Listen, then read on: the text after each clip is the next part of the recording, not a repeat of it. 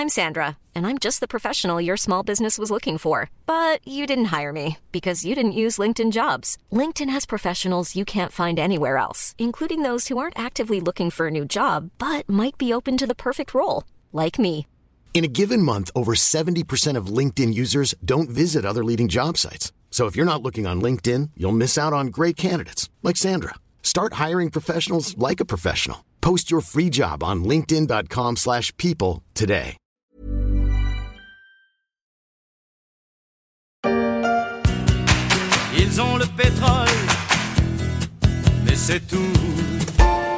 Ils ont le pétrole, mais c'est tout. Chanté en 1979, la reconnaissable voix de Michel Sardou en plein choc pétrolier. La crise sanitaire que l'on traverse rappelle qu'avoir du pétrole, c'est bien, mais ça ne se mange pas.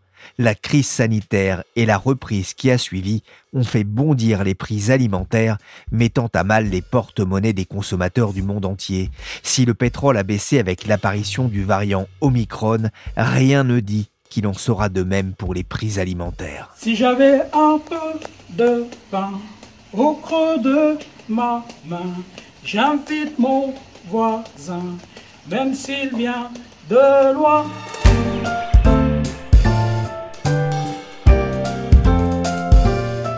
Je suis Pierrick Fay, vous écoutez La Story, le podcast d'actualité des échos. Aujourd'hui, on va s'interroger sur les risques liés à la sécurité alimentaire alors que la pandémie de Covid s'éternise. Les cours du blé, du café et des céréales, pour ne citer que ces trois matières premières, sont en forte hausse. Même chose pour l'emballage, qu'il soit en carton ou en plastique. Dans les supermarchés, ce n'est pas encore la valse des prix comme ce fut le cas à la pompe il y a quelques semaines. Mais la hausse des matières premières agricoles commence à avoir un impact sur le pouvoir d'achat des Français, comme on l'entend ici sur Europe 1. La FAO, l'Organisation des Nations Unies pour l'alimentation et l'agriculture, vient d'ailleurs de publier son dernier indice des prix mondiaux des denrées agricoles ils ont encore augmenté d'1,2% en novembre par rapport à octobre. En un an, l'indice a d'ailleurs bondi de 27% pour atteindre un niveau jamais vu depuis 10 ans. Il est même proche de son record historique. Mais pourquoi les prix alimentaires s'envolent-ils? Alors c'est euh, parce que euh, la demande est très forte et euh, l'offre n'arrive pas toujours à suivre cette demande qui est en augmentation continue. Étienne Goetz est journaliste aux échos, spécialiste des matières premières. On va prendre le blé par exemple. Le blé sur le marché parisien a enregistré un nouveau record à plus de 300 euros la tonne. Ça n'a jamais été aussi cher sur le marché euh, parisien. Pourquoi? Parce que la demande continue d'augmenter d'année en année et parce que euh, la, production de blé n'a pas été euh, très très bonne cette année. Alors derrière ça, il faut regarder chaque facteur. Pourquoi la demande augmente? Il y a un effet démographique évident, la population mondiale augmente il y a eu des effets de report. La Chine est en train de reconstituer son cheptel porcin et elle a besoin de nourrir ses porcs et euh, ce qu'on fait d'habitude avec le maïs n'a pas été possible parce que il y avait pas assez de maïs. Donc la Chine a acheté beaucoup plus de blé euh, que d'habitude. Il y a des pays qui ont peur de manquer de blé donc ils ont des politiques d'achat euh, massifs et constituent des stocks. Donc ça met une pression sur le marché international de blé. Et puis en face, au niveau de la production et de l'offre, on n'a pas eu une année euh, très très bonne parce qu'il y a eu un dôme de chaleur euh, en Amérique du Nord qui a grillé euh, des épis de blé sur pied. On a eu en juillet des inondations au pire moment, au moment des moissons. Donc quand il pleut, quand les champs sont inondés, ben on peut pas envoyer les moissonneuses récolter le blé et ça a un peu dégradé la qualité des blés récoltés. Donc là, on est un peu en déséquilibre. La production, elle est un peu inférieur à la demande et donc euh, ça fait monter les prix. Et c'est le cas sur euh, pas mal d'autres euh, matières premières agricoles. Étienne, vous parliez du blé, la, la flambée des prix concerne surtout l'alimentation humaine? Ça touche tout, que ce soit le maïs qui est euh, utilisé essentiellement pour nourrir euh, du bétail, que ce soit pour euh, le blé qui est surtout mangé par des humains, enfin tout grimpe. Le colza, le tournesol, l'huile de palme qui est très consommée en, Asie, le blé, tout est à des niveaux records. Vous prenez n'importe quel produit agricole, il est au plus haut depuis 5 ans, 6 ans, 10 ans, voire il n'a jamais été aussi haut. C'est vrai pour le blé, par exemple, qui a enregistré un nouveau record historique. Et dans ce paysage-là, en fait, il y a juste le riz qui échappe un peu à cette tendance pour le moment, puisqu'il se traite encore à des niveaux relativement bas. Et c'est un peu la, seule bonne nouvelle qu'on a sur les niveaux des prix alimentaires. Cette hausse, elle touche aussi des produits euh, transformés, hein, comme le lait en poudre, le beurre, le pain, qui ont pesé sur l'indice des prix de la FAO en novembre. De façon plus surprenante, peut-être, Étienne, la hausse des prix des matières premières agricoles, c'est aussi une conséquence de la hausse des prix énergétiques, mais pour quelle raison? On l'oublie souvent, mais euh, les matières premières agricoles, le maïs, euh, le colza et tout ça, ça sert à nourrir des humains, ça sert à nourrir des animaux, mais aussi des machines, parce qu'il y a un, certain nombre de produits euh, agricoles comme euh, le colza, comme euh, le maïs, comme la canne à sucre, comme l'huile de palme, qui sont en fait après intégrés dans les agrocarburants. L'huile de colza, par exemple, en, en Europe, son principal débouché, c'est pas les vinaigrettes, c'est le biodiesel. Pareil pour le maïs américain, 30% du maïs américain est transformé en éthanol. Pareil pour euh, la canne à sucre euh, brésilienne. Donc ces matières premières agricoles sont intimement corrélées au prix des produits énergétiques traditionnels. Concrètement, quand le pétrole grimpe, ces matières premières agricoles montent aussi. Et quand ça baisse, ça baisse. C'était ce qui s'était passé d'ailleurs au début de la pandémie, quand le, brut s'est effondré, le maïs, l'huile de palme, euh, le colza étaient tombés très très très bas. Et puis il y a un autre euh, effet de la crise énergétique sur les produits agricoles, c'est le coût des engrais parce que euh, on l'oublie souvent aussi, les engrais c'est un dérivé de gaz naturel euh, essentiellement. On prend du gaz, on, le casse, on le craque, on récupère de l'hydrogène. Avec ça, on fabrique de l'ammoniac, puis euh, in fine des engrais. Et quand le prix du gaz explose, comme on l'a vu et vous en avez parlé dans d'autres podcasts, eh ben le, il y a certains producteurs d'engrais qui tout simplement arrêtent leur activité. Donc moins d'engrais, des engrais plus chers, ça va avoir un impact après sur la production. Et donc les marchés anticipent déjà des rendements qui vont baisser ou des euh, productions qui seront pas euh, au niveau euh, attendu.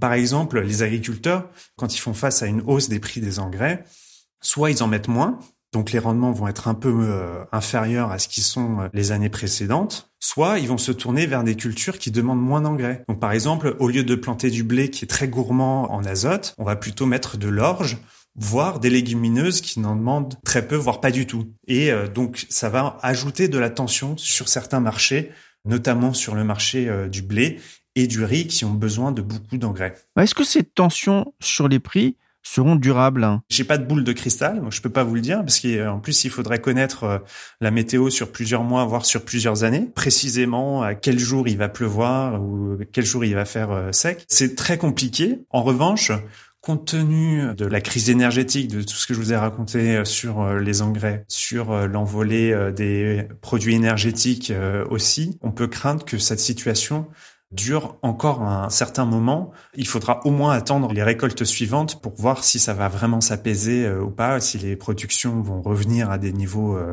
plus importants. Donc on peut craindre que ça dure encore plusieurs mois, euh, voire quelques années. Est-ce que ce sera euh, un an, deux ans euh, ou plus? C'est très compliqué à dire. ce qui est assez inquiétant, Étienne, c'est que cette hausse a déjà un impact sur les prix de l'alimentation, sur le pouvoir d'achat des consommateurs les plus précaires, notamment dans les pays en voie de développement. Il y a un effet inflationniste alors que le nombre de personnes souffrant déjà de la faim dans le monde augmente? C'est vraiment la double peine de cette crise sanitaire, économique et, bientôt euh, alimentaire. C'est que euh, le budget alimentaire explose au moment où les revenus, eux, chutent. Donc euh, c'est vraiment la double peine pour les personnes les plus pauvres dans le monde. Et il faut savoir qu'il y y a déjà énormément de personnes qui ne mangent pas à leur faim ou qui n'ont pas accès à une alimentation euh, saine, diversifiée, équilibrée euh, tous les jours. Il y a un bon milliard, deux milliards de personnes qui tous les jours n'ont pas accès à une alimentation euh, diversifiée et, équilibré, il y a 700 millions de personnes qui n'ont pas accès à suffisamment de calories tous les jours. Ça veut dire que ces personnes-là n'ont pas assez de nourriture pour combler leurs besoins euh, énergétiques. Et il y a même euh, en ce moment 50 millions de personnes qui vraiment meurent de faim au sens strict dans des zones très précises où s'ajoute à l'inflation alimentaire des situations particulières de guerre civile notamment. Et donc la crise alimentaire qui se profile et l'inflation des prix pour les consommateurs, ça va euh, entraîner euh, une augmentation des personnes, il y aura plus de personnes qui n'auront pas accès à une alimentation euh, diversifiée et équilibrée. Et puis parmi ces personnes-là, actuellement, il y en a qui vont passer du mauvais côté de la faim et qui auront plus accès à suffisamment de calories, etc., etc. Donc oui, il y a cette crainte que euh, la faim augmente dans le monde. Dans un rapport, la FAO considère que 44 pays dans le monde, dont 33 en Afrique, ont besoin d'une aide alimentaire externe. Au Chili, des émeutes de la faim ont éclaté dans la banlieue de Santiago. Des dizaines d'habitants sont descendus dans les rues d'El Bosque ce lundi pour dénoncer les pénuries alimentaires. Ils ont dressé des barricades et ont affronté les forces de l'ordre qui ont dispersé la foule à grand renfort de canons à eau et de gaz lacrymogène. Ce reportage d'Euronews ne date pas de 2008 ni de 2010, année restée célèbre pour ses crises alimentaires qui ont entraîné des désordres dans de nombreux pays du Sud. Non, c'était en mai 2020 au Chili, dans la banlieue de Santiago. Avec la hausse récente des prix des matières premières agricoles, faut-il craindre une nouvelle crise alimentaire? C'est la question que j'ai posée à Sébastien Abyss, chercheur à l'IRIS et directeur du club de réflexion sur l'agriculture le Déméter. Malheureusement, nous avons une crise pandémique depuis deux ans qui a plutôt tendance à procurer deux dynamiques, à la fois une amplification des insécurités alimentaires dans le monde et en même temps un puissant rappel pour celles et ceux qui euh, ignorent que ce sujet reste central, notamment dans les pays développés, que évidemment cette problématique alimentaire n'est pas derrière nous. Je dis ça parce qu'à la fois depuis deux ans, nous avons euh, une partie de la population mondiale qui, euh, en perdant des revenus, en perdant des emplois, en perdant des activités, de la mobilité, a évidemment eu des pouvoirs d'achat comprimé et doit en parallèle subir une inflation des prix alimentaires qui elle-même s'est en partie aggravée, accélérée parce que la pandémie a en cascade fait dérailler un certain nombre de chaînes logistiques euh, et qui, à côté d'accidents climatiques ou de changements de consommation, ont entraîné des perturbations et une inflation sur le prix alimentaire. Donc ces populations ont une double peine. Elles ont moins de pouvoir d'achat et le prix de leur nourriture au quotidien est beaucoup plus élevé. Et c'est la réalité tragique d'une grande partie de la planète. Et nous avons, de notre côté, pris conscience en En France, dans les pays développés, que finalement la production agricole était une production éminemment stratégique, tout comme la production qui permet la santé des gens, la production de la nourriture permet la sécurité et également la santé humaine et la vie tout simplement. Et nous nous sommes rendus compte qu'il fallait euh, avoir de la production partout où c'était possible et que cette production, bah, elle était aussi fragilisée par les changements climatiques. Une production qui pouvait être fragilisée si les chaînes de valeur étaient excessivement étirées, etc. Mais nous constatons que le monde entier aujourd'hui doit à la fois gérer cette pandémie sanitaire qui n'est pas terminée, et doit bien reconsidérer les secteurs d'activité qui sont réellement finalement stratégiques. L'agriculture en fait partie parce que l'agriculture, c'est la vie de tout le monde, partout sur la planète, au quotidien. Et cette sécurité alimentaire repose sur des équilibres fragiles. Actuellement, on est en déséquilibre et on a des inégalités qui s'amplifient. La sécurité alimentaire, c'est un thème très important dans un certain nombre de pays euh, développés. On pense à l'Afrique, on pense aussi euh, à certaines régions d'Amérique latine. On a encore le souvenir d'ailleurs des émeutes de la fin 2007-2008 euh, ou même en 2010. La situation semble encore plus tendu qu'à l'époque Oui, parce que quelque part, euh, finalement, la grande différence par rapport à il y a une quinzaine d'années, c'est que nous avons à la fois une pandémie, je le disais, qui est en toile de fond de toutes ces instabilités économiques, sociales et, euh, stratégiques, mais nous avons également sur le terrain des relations internationales bien moins de coopération et de multilatéralisme qu'il y a 15 ans. Nous sommes un peu dans une course solitaire, c'est un peu chacun pour soi, le repli sur son propre territoire. On voit bien que finalement les interdépendances deviennent encore plus problématique quand justement il y a arrêt de coopération et arrêt de solidarité. Et nous n'arrivons pas aujourd'hui à prendre la mesure de ce qui peut se tramer à travers justement ces risques alimentaires amplifiés. Ce sont des potentielles instabilités sociales qui vont euh, s'aggraver, qui vont s'intensifier dans certains pays qui sont très fragiles sur leur sécurité alimentaire, vous l'avez mentionné. Je crois qu'il faut avoir conscience qu'aujourd'hui, certains pays dans le monde regardent avec beaucoup de vigilance, évidemment, la hausse du prix de la nourriture, les mouvements sociaux et populaires qui, en miroir, peuvent euh, surgir, et les régimes politiques n'étant pas les mêmes, les réponses et instruments déployés pour contenir ces risques ou les gérer ou les atténuer seront pas forcément euh, les mêmes. Et c'est là où on aura à la fois euh, des pays où des rentes euh, énergétiques permettent de financer des subventions alimentaires et d'acheter la paix sociale, hein, euh, quelque part, en sécurisant l'alimentation, euh, quand bien même tout ça va coûter très cher. Et en même temps, bah, on va avoir des pays où les moyens économiques et budgétaires des États seront pas à la hauteur des besoins, où on va avoir des vraies difficultés socio-économiques aggravées, des phénomènes de détresse qui vont s'amplifier et éventuellement parfois du recours à de la violence pour contenir ces mécontentements. Là aussi, c'est toujours important d'avoir en tête que euh, depuis le début de cette pandémie, euh, quand bien même nous avons depuis quelques semaines euh, une petite inflation sur le prix de la nourriture en Europe ou en France, nous sommes le seul continent dans le monde depuis deux ans qui n'a pas eu de grande inflation alimentaire. Partout dans le monde, la nourriture coûte beaucoup plus cher depuis deux ans et l'Europe et la France sont protégées de ce type de dynamique parce que nous avons une politique agricole commune et des politiques publiques et une organisation des filières avec un secteur privé mobilisé qui, dans le domaine agricole et alimentaire, euh, n'a jamais été confiné, a fait le job et nous n'avons manqué de rien. Et nous protégeons par euh, nécessité absolue, c'est le choix social européen, nous protégeons le consommateur qui n'a ni manqué de nourriture, ni vu la nourriture coûter plus cher depuis deux ans à l'échelle du monde, on est une anomalie. La pandémie de Covid-19 a eu des conséquences importantes hein, sur l'activité humaine également, avec ces fameux confinements. On espère qu'on en a fini avec ça d'ailleurs. Il y a eu un manque de main-d'œuvre, notamment euh, pour des récoltes à une période importante. On pense au printemps 2000 par exemple.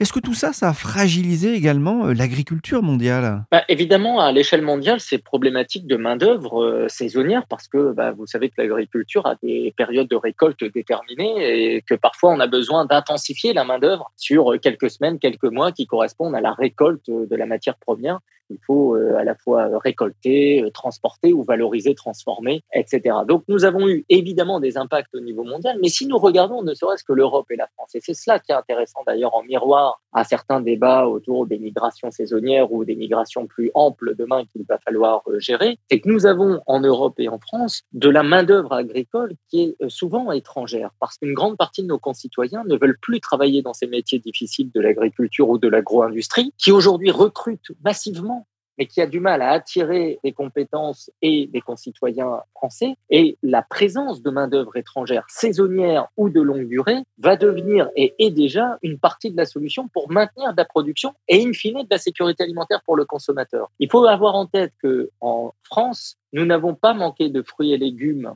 sur nos euh, centres de distribution et d'achat parce que le travail de récolte a été fait par de la main-d'œuvre saisonnière, notamment d'Europe de l'Est, qui vient régulièrement ces dernières années mais qu'on a maintenu dans ses venues en France ou en Allemagne ou dans d'autres pays européens, indépendamment des dynamiques sanitaires. C'est-à-dire qu'on n'a pas confiné ces populations, on leur a laissé passer les frontières parce que les filières avaient besoin de main-d'œuvre et avec la bienveillance des autorités publiques, ça a permis de maintenir de la production, de la récolte et de la transformation. Le consommateur devrait avoir conscience de cela parce que quand certains critiquent la main-d'œuvre étrangère, il faut jamais se souvenir qu'il y a une partie de notre assiette qui est autorisée et permise parce que précisément nous avons une mobilisation collective où parfois de la population étrangère nous aide à être en confort alimentaire en France. On a parlé de l'impact hein, de cette pandémie.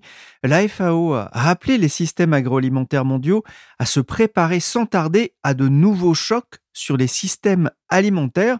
De quel type de choc parle-t-elle? Bah, Je crois que quand la FAO alerte sur euh, ce type de risques qui demain peuvent s'amplifier, je crois qu'elle met toujours l'accent sur finalement la combinaison de risques. C'est-à-dire qu'on a à la fois une agriculture qui reste extrêmement dépendante des conditions météorologiques et comme le climat change, bah, cet aléa va s'amplifier demain avec des risques qui vont potentiellement s'aggraver. Il y a également des risques sur justement ce concept d'une seule santé que One Health qu'on a énormément popularisé ces derniers temps avec le fait que la santé du végétal, la santé de l'animal, la santé de l'être humain, tout ça a été fortement imbriqué. La crise pandémique actuelle le montre bien et demain nous avons besoin de rester extrêmement vigilants sur les risques de parasites, sur le risque d'attaque sur le végétal ou l'animal qui peuvent demain fragiliter la sécurité alimentaire mondiale. Et c'est là où on voit qu'il y a toujours un besoin d'équilibrer le discours sur finalement le côté naturel et en même temps notre besoin d'outils qui nous permettent, euh, d'un point de vue scientifique, d'un point de vue euh, technologique,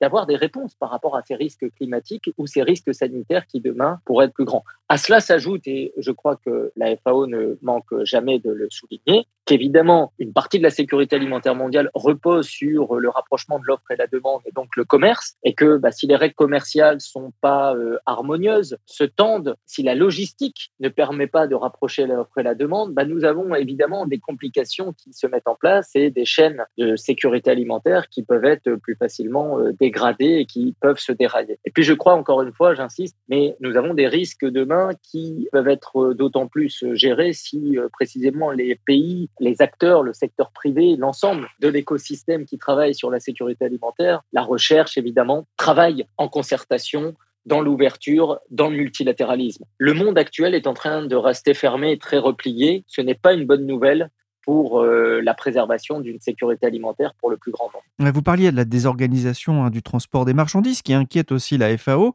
On sait qu'il y a un manque de conteneurs hein, qui favorise là aussi les pénuries, les hausses de prix.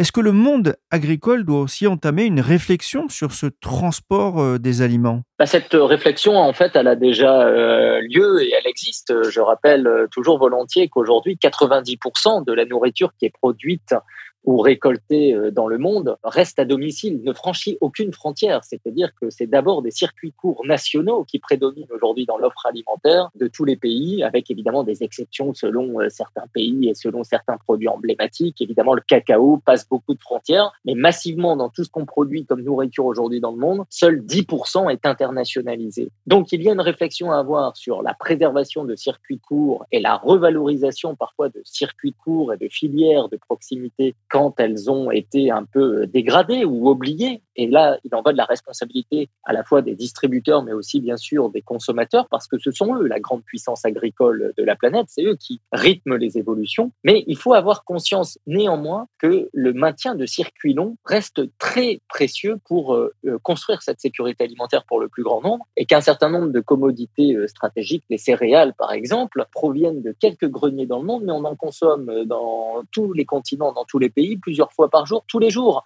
Et donc, il faut déplacer ces marchandises parce que c'est la base de l'alimentation. Et cette marchandise, d'ailleurs, se déplace essentiellement sur les océans et les mers. Et donc, dans votre remarque sur la question du fret maritime, elle est extrêmement bienvenue puisque il faut toujours rappeler que 80% du commerce mondial agricole et alimentaire transite par les océans et par les mers. Donc, quand le coût logistique maritime explose comme il a explosé ces derniers mois, ça a été un déterminant supplémentaire à cette inflation sur les prix des aliments qu'on a pu observer, tout comme la hausse des intrants, engrais, énergie ou évidemment euh, tous les sujets dont on a déjà parlé euh, précédemment. Merci Sébastien Abyss, chercheur à l'IRIS et directeur du club de réflexion Le Déméter. Merci Étienne Goetz, journaliste au service marché des échos. La story s'est terminée pour aujourd'hui. Cette émission a été réalisée par Willy Gann, chargé de production et d'édition Michel Varnet. Vous pouvez nous retrouver sur toutes les plateformes de téléchargement et de streaming de podcasts. N'hésitez pas à vous abonner pour ne manquer aucun épisode.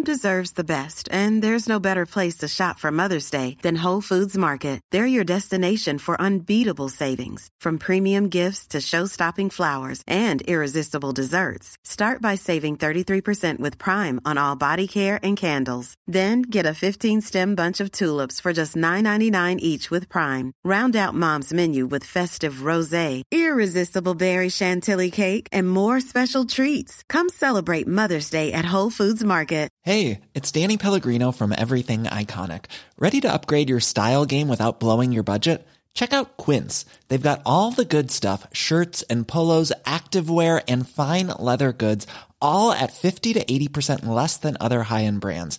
And the best part? They're all about safe, ethical, and responsible manufacturing. Get that luxury vibe without the luxury price tag. Hit up quince.com slash upgrade for free shipping and 365 day returns on your next order. That's quince.com slash upgrade.